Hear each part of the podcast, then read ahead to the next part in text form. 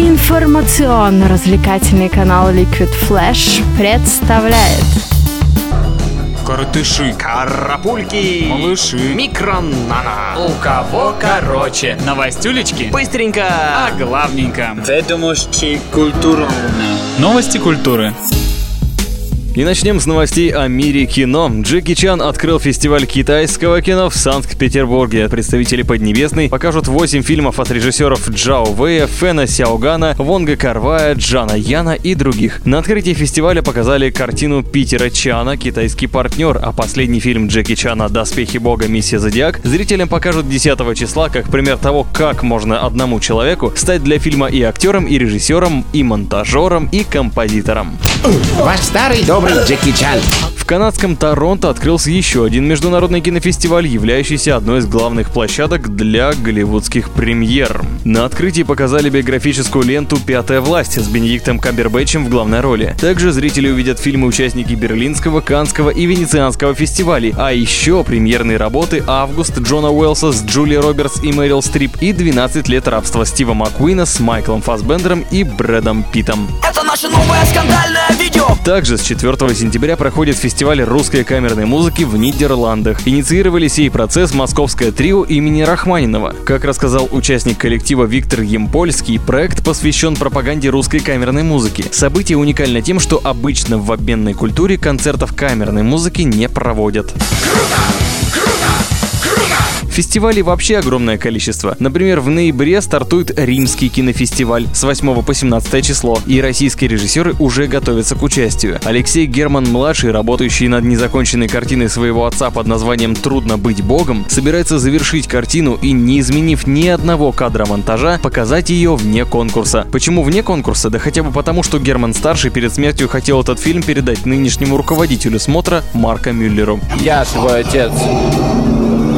А группа Korn тоже любит фестивали и заново начинает проводить Family Values, который был основан группой в 98 году, но не имел локального места проведения и поэтому удался лишь в 99, 2001, 6 и 7 годах. А теперь Korn взялись за старое ради презентации нового альбома The Paradigm Shift. Пройдет мероприятие 5 октября в Денвере. А на шоу X Factor запретили исполнять песни рок-групп Oasis и BDI. И вызвано это тем, что в жюри появилась жена Лайма Галлахера Николь Эпплтон. Все по-честному. Организаторы не хотят, чтобы личные переживания от песен мужа помешали Николь верно оценивать участников. Интересно, положительные или отрицательные эмоции вызывают у женщины песни мужа? Для меня это было как шок. Я полностью отключилась и ничего не помню.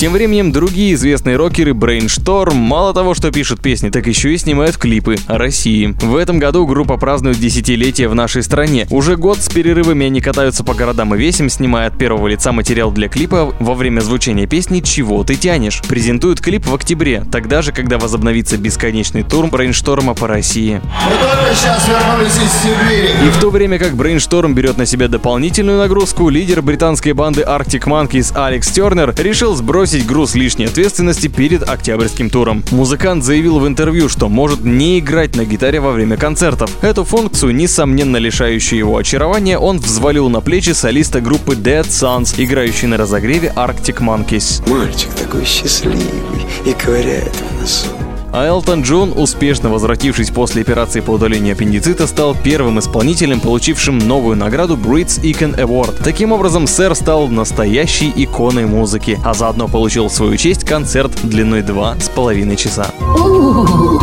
А Леди Гага, пока еще не ставшая иконой, выпустив свой новый хит «Applause», отбивается от поклонников. Причина проста. Песня до сих пор не достигла вершин хит-парадов. Аргументы Джерманотты звучат просто. Люди якобы не интересуются музыкой, им нужны только хит-парады, а звезду с таким количеством хитов вообще можно почитать без новых достижений. Редакция теплых новостей оценила новый хит как посредственную ватную абстракцию, но вполне себе интересную по замыслу. Желаем всем не забывать доказывать свою профессиональную пригодность, чтобы не пришлось потом унижать ценителей вашего творчества. У кого короче?